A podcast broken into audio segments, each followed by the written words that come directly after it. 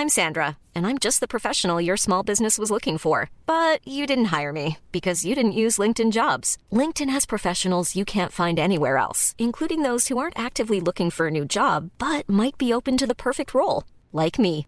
In a given month, over 70% of LinkedIn users don't visit other leading job sites. So if you're not looking on LinkedIn, you'll miss out on great candidates like Sandra. Start hiring professionals like a professional. Post your free job on linkedin.com/people today. Economic relationships Esta and negociación de Libre trends. Comercio And we cannot afford a billionaire class.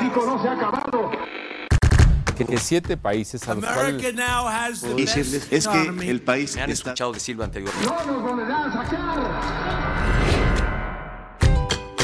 Decisiones con Susana Sáenz.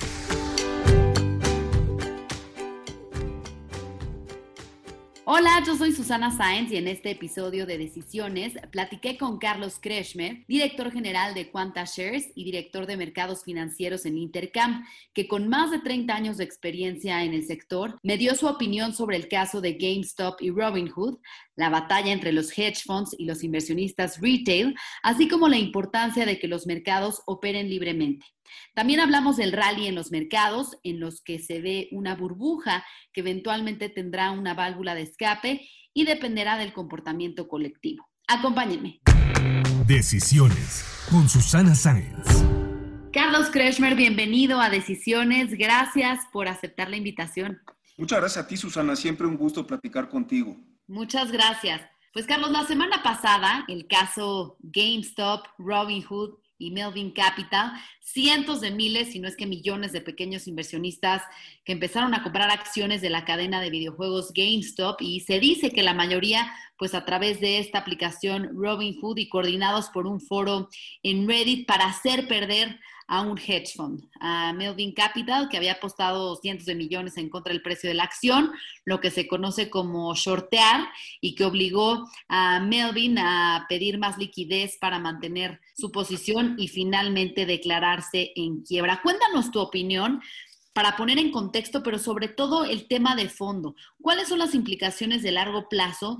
Y esto podría convertirse en una tendencia, es decir, el poder que tienen ahora los inversionistas retail de nuevas generaciones con una aplicación como Robinhood y que pueden quebrar a un hedge fund.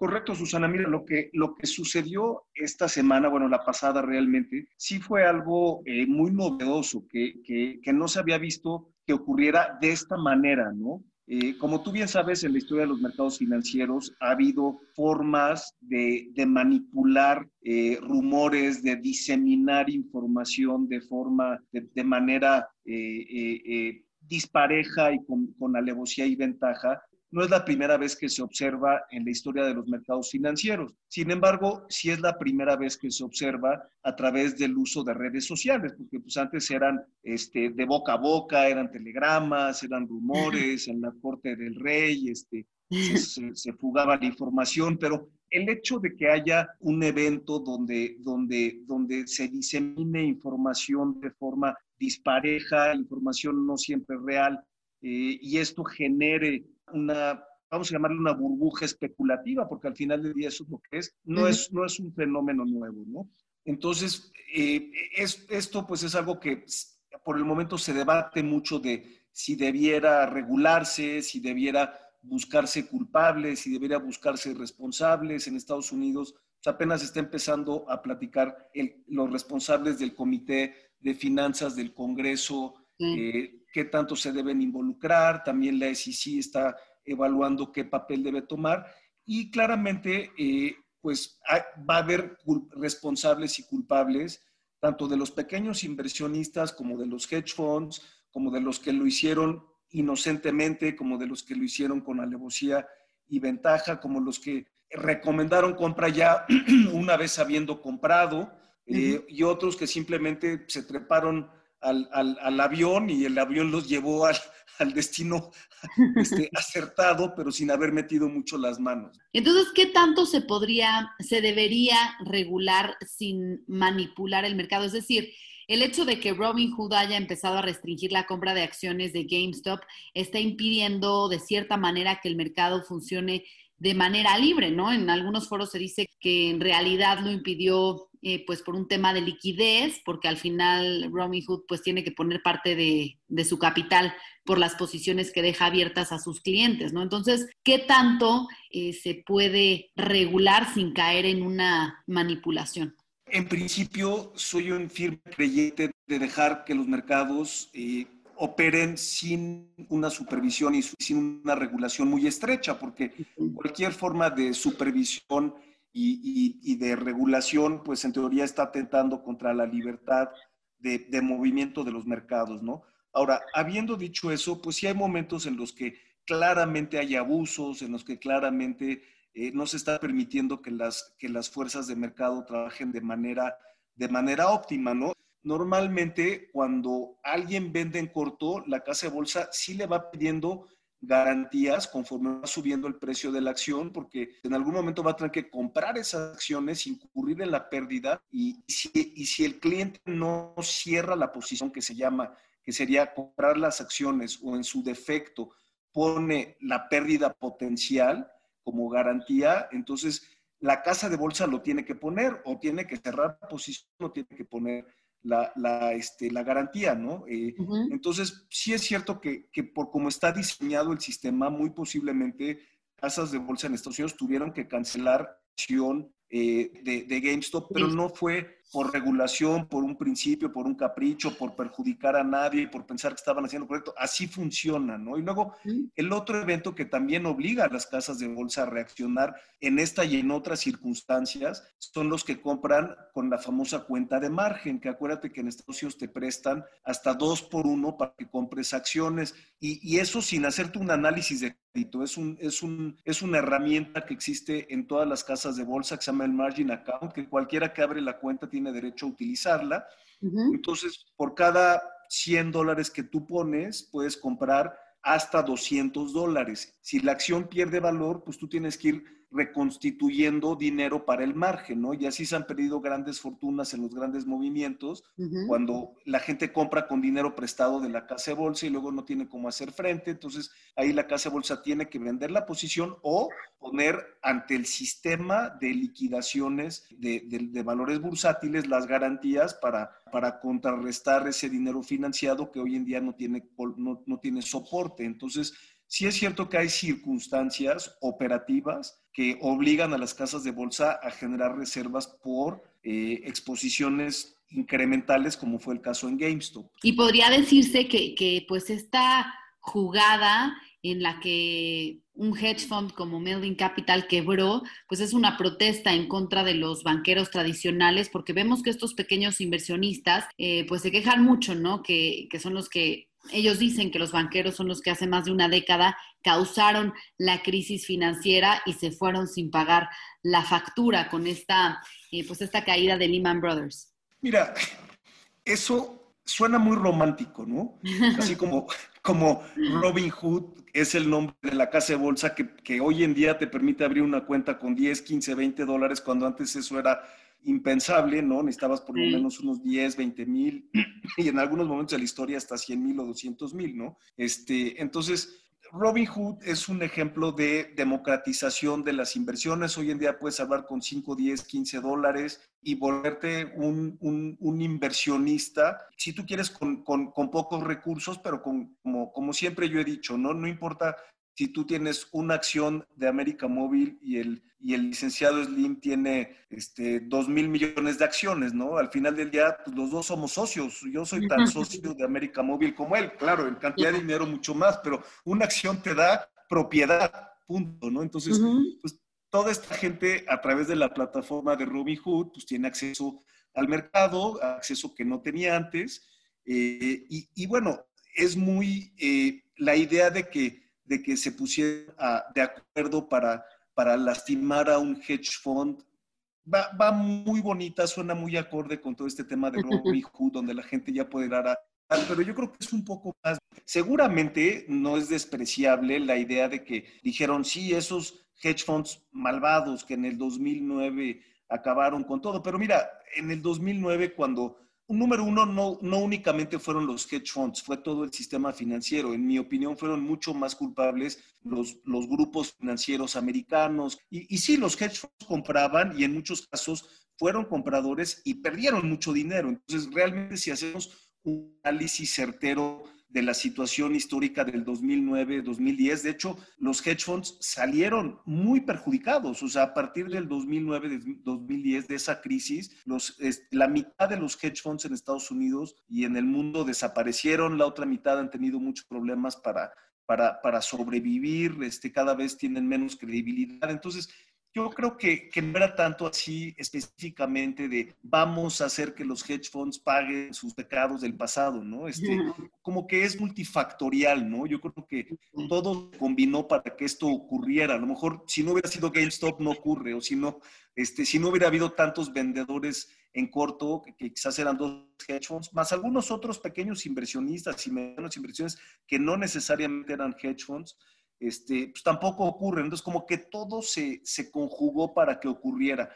No quiero decir con esto que no pueda volver a ocurrir o que no pueda continuar ocurriendo, pero mira, al final del día, el problema con esto es que va a haber sangre. Los valores valen lo que soporta el precio, ¿no? Entonces, mucha gente acertadamente dice, si hay quien pague ese precio, que es a lo mejor 20 o 30 veces lo que debería valer, eso es lo que, lo que realmente vale algo. Sí, normalmente si hay suficientes compradores para mantener el precio es porque alguien tiene alguna expectativa de que algo se arregle y la empresa llega, llegue a valer eso. Sin embargo, es muy difícil encontrar un pretexto o un modelo de negocios que en dos o tres semanas o en dos o en tres o en cinco meses justifique esta evaluación. Entonces, eventualmente va a tener que regresar a un precio que refleje la realidad de las expectativas del mercado muchos que entraron inocentemente a 220, a 250, a 150, pues van a perder, mucho dinero. Y esos ya no son los hedge funds, van a ser los mismos pequeños inversionistas. Y ahí es donde pues, va a dar mucha pena ver que eso ocurra, ¿no? Precisamente hablando de los pequeños inversionistas, desde tu trinchera actual, donde eres director general en Quanta Shares, me platicabas que están lanzando un ETF para darle acceso a pequeños inversionistas a exposición a una canasta que está integrada por algunas de las tecnológicas más reconocidas.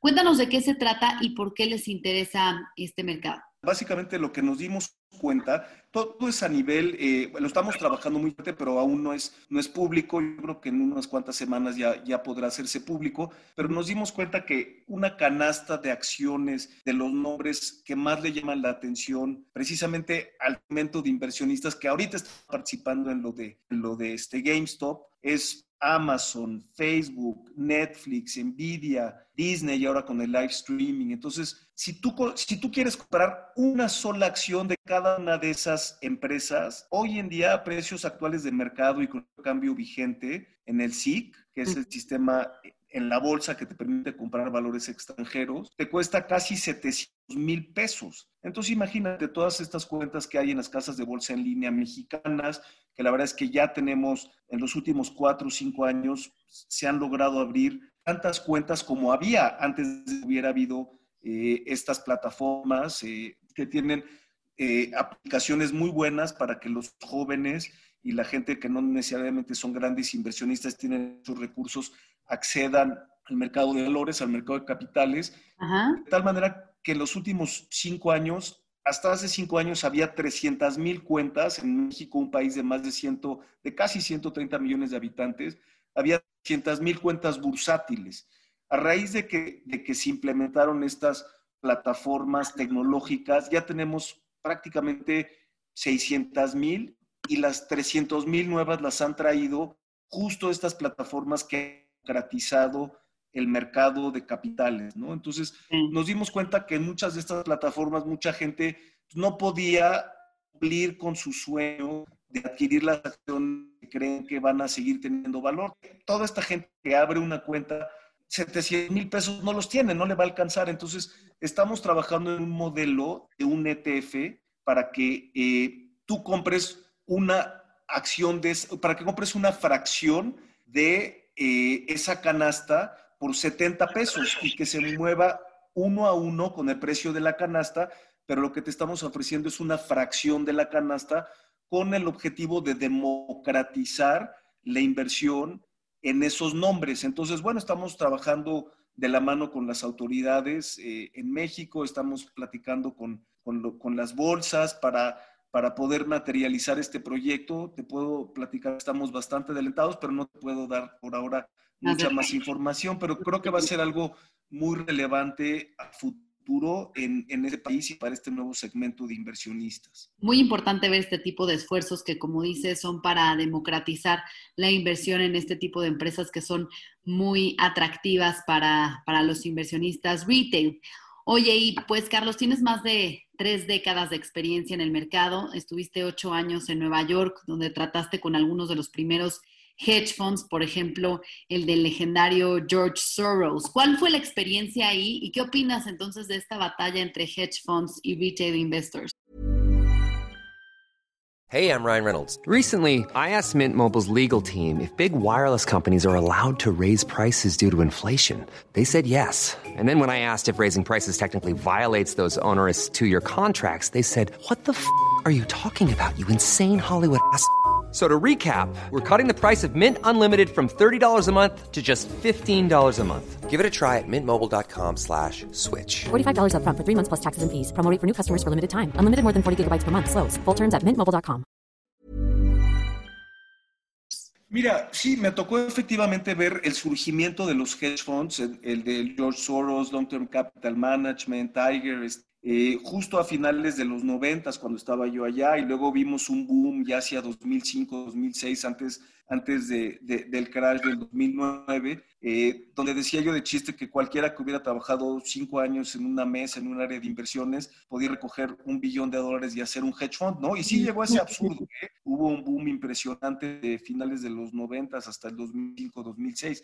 Los hedge funds tienen eh, que estar continuamente buscando oportunidades en el mercado, no son o sea, no es fácil ser el manejador de un hedge fund porque eh, muchas veces es irte en corto contra la lógica. Tú sabes que vender en corto es la, la, operación más riesgosa del mercado porque los mercados en el tiempo tienden a subir a menos que le atines a la empresa que de veras va a quebrar. Entonces, mira, en mi opinión son un, no, no, quiero usar estas palabras porque no son necesariamente malos ni diabólicos, pero son como quien dice un mal necesario en el mercado, porque están buscando cosas que la demás gente no ve y que de alguna manera aportan al ecosistema, ¿no? Este, y, y de hecho, lejos de ser malos, pues han permitido que haya generación de riqueza. Hay hedge funds que también se han abierto a pequeños inversionistas, a pools de pequeños inversionistas. Hay hedge funds que cotizan públicamente a través de vehículos eh, eh, como, como ETFs. Entonces, realmente yo, yo no les guardo ningún rencor, ¿no? ahorita, pues un poquito lo que está, estamos viendo en los mercados, sin necesariamente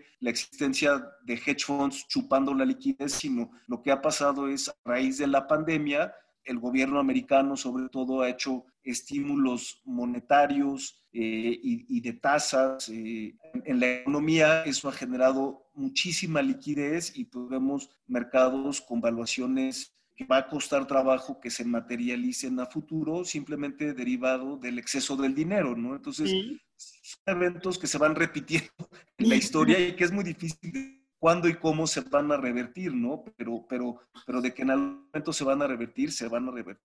Y es que justamente los más jóvenes parecen estar disfrutando esta fiesta del mercado, pero mucha gente con más canas dicen que tarde o temprano pagarán la factura y que todo esto pues es una burbuja que va a explotar como en el 87, en el 99, en el 2008 y hay pues varios análisis que señalan una desconexión total de Main Street con Wall Street y que todo este rally está artificialmente inflado por el plan de estímulos de la Reserva Federal que ya comentabas.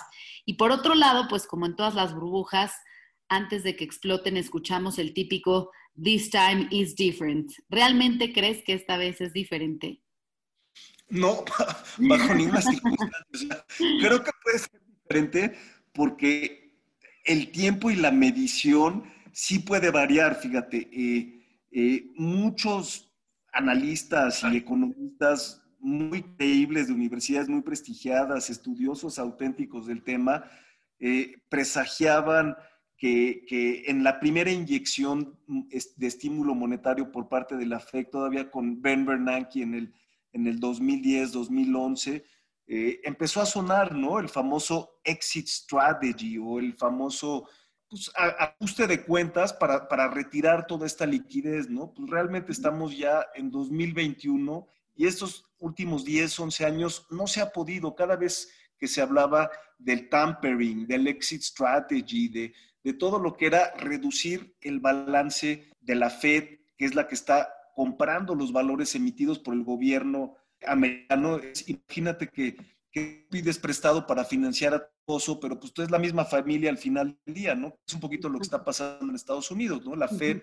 compra los bonos de tesoro americanos y no solo los bonos de tesoro, de empresas, e inclusive ha llegado a comprar acciones de empresas. Entonces, todo esto pues, se, ha, se ha hecho una burbuja de casi 8 trillones de dólares en el balance de la Fed o sea, 8 millones de millones de dólares en el balance de la Fed, que antes del 2009 valía no más de 1.500, 2.000 millones de dólares, ha triplicado. Esta situación la vienen prediciendo de los más inteligentes pensadores de los mercados propios de Estados Unidos los últimos 11 años y, nada más ocurre, ¿no? cada vez que se hablaba de, de, de, que esto pudiera pasar, inmediatamente se resquebrajaban los mercados, no un, no un gran crash, pero sí se regresaban 3, 4, 5, 8, 10% en dos o tres meses. Entonces la Fed como que decía, no, no, no, no, ya, ya, ya vi y no lo voy a, siempre no lo voy a hacer. Pero va a llegar un día en el que por más que, que, que, querramos, hay que haber una válvula, ¿no? Hay quien piensa que a lo mejor va a ser la inflación, pero tampoco la inflación se ha visto los últimos 10 años. Entonces sí se está eh, eh, gestando pues, una historia que, que, falta ver cómo va a terminar. No me atrevo ni a predecir cuándo, ni exactamente cómo, pero, pero ya llevamos 10 años viendo la misma película y, y, los ciclos y las películas normalmente no tienen una duración tan larga, ¿no? Y un final feliz, quién sabe. Bueno, dices que no crees que, que ocurriría como un crash de la bolsa, ¿no? Sino que sería algo gradual. Mira, no lo descarto, depende, del comportamiento precisamente, o sea, hablando ahorita de lo de games y todo, del, comportamiento colectivo, ¿no? Porque se puede hacer un poquito lo que llaman los, los americanos un self-fulfilling prophecy, ¿no? Entonces, en el pasado, como que empezaba la Fed y el gobierno americano a mandar señales de que ya se iba a acabar la fiesta, que iban a subir las tasas porque ya la estaba empezando a crecer eh, y que iban a retirar los estímulos. Y entonces, ¿qué pasaba? Los mercados que son como, como, como adictos, eh, no, no, no, no, entonces empezaban a, reaccionar anticipadamente al evento, entonces finalmente eh, no se atrevía Fed y, el modelo, el sistema a, revertir esto, entonces al final del día no sabemos si a lo mejor los mercados mismos se adelanten o si efectivamente la Fed va a tener que comportarse de una manera radical y va a tener que forzarlo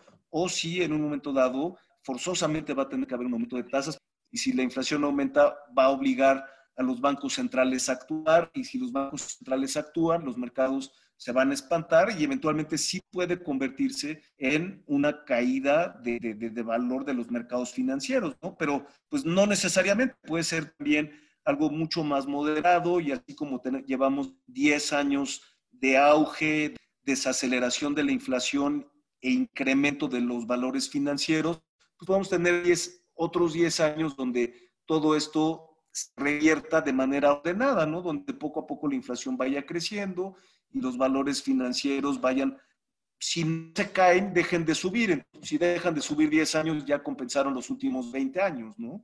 Claro. Oye, y para, para ir cerrando un poco esta conversación, Carlos, eh, ¿cómo has visto esta evolución de los mercados con los cambios tecnológicos. Alguna vez me platicaste del piso de operaciones de UBS cuando trabajaste en Nueva York, que, era enorme y eran unas experiencias pues muy interesantes, mucha adrenalina. Eh, incluso los viernes se paseaba un carrito de hot dogs por los pasillos. Eh, ¿Qué ventajas y desventajas encuentras en los nuevos modelos de operación? Híjoles, sí es una gran pregunta, Susana. Este, inclusive me iría todavía más atrás, ¿no? Y a mí me tocó todavía operar en el New York Stock Exchange de viva voz y al, al, salón donde el mismísimo John Piermont Morgan se echaba su coñac con su puro después de cerrar operaciones para, para a los países o a las empresas de, de principios del siglo XX. Eh, mira, impensable, ¿no? Yo me acuerdo, me tocó vivir también cuando, cuando se cerró en Estados Unidos, como bien sabes, en New York Stock Exchange todavía existe, todavía operan de viva voz, cada vez es menos relevante, es más bien un tema de símbolo. Eh, pero, pero bueno, ahí existe aún el piso de remates, lo mismo un poquito en Chicago. Eh, en México sí desaparecimos por completo el piso de remates. Existe, está bonito, ahí se procesan operaciones, pero pues ya no hay, ya, ya, ya no se intermedia la compra y venta, ya nada más se procesan las liquidaciones, se llevan los registros, ahí muy bonito en reforma.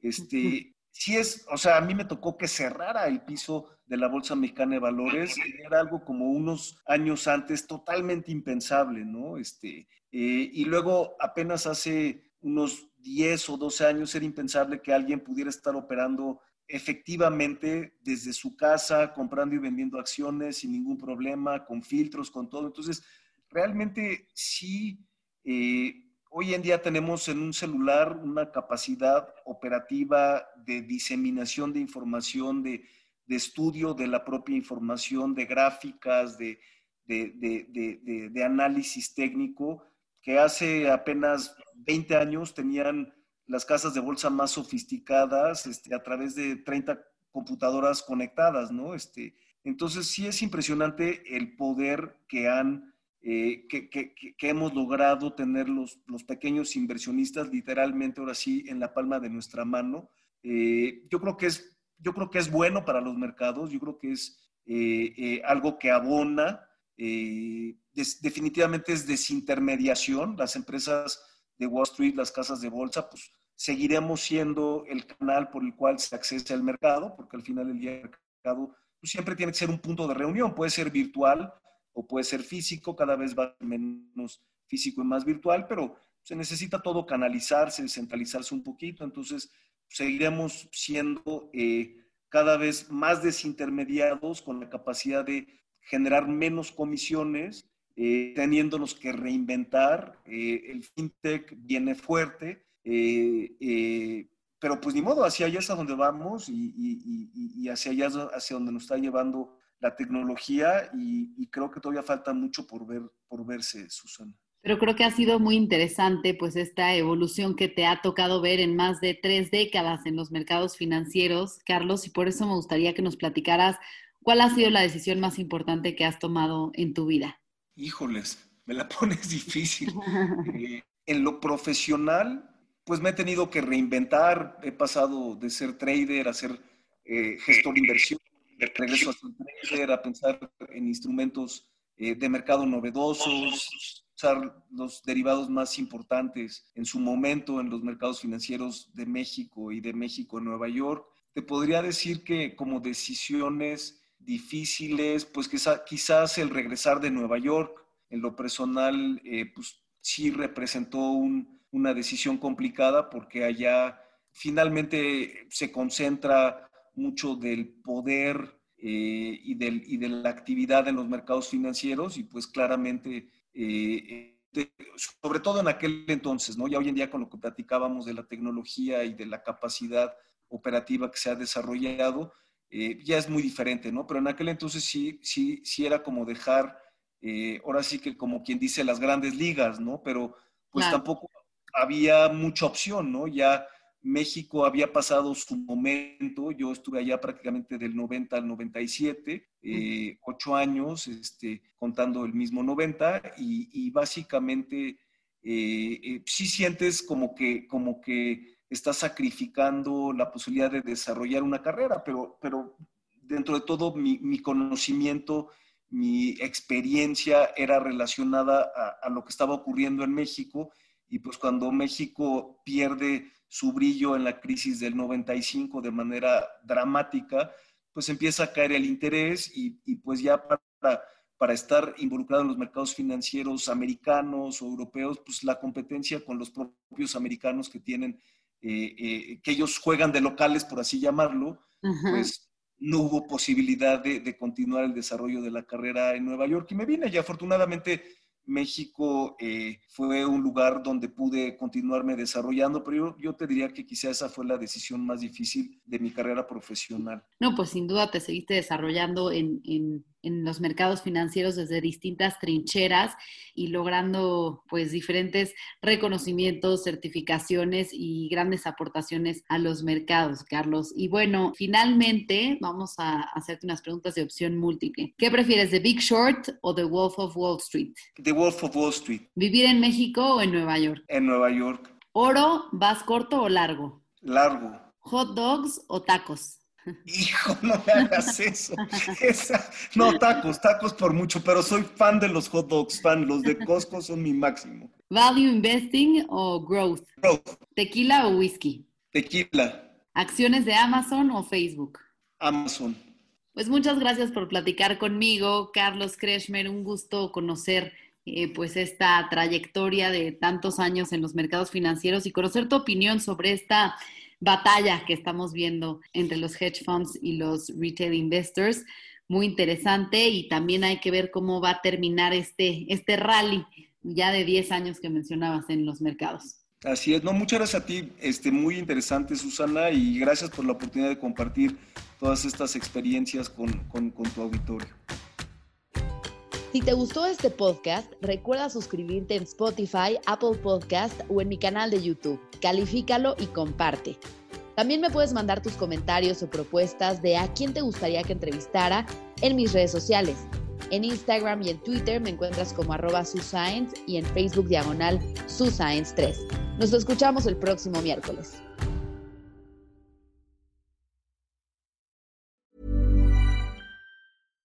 Mom deserves the best, and there's no better place to shop for Mother's Day than Whole Foods Market. They're your destination for unbeatable savings, from premium gifts to show-stopping flowers and irresistible desserts. Start by saving 33% with Prime on all body care and candles. Then get a 15-stem bunch of tulips for just $9.99 each with Prime. Round out Mom's menu with festive rosé, irresistible berry chantilly cake, and more special treats. Come celebrate Mother's Day at Whole Foods Market.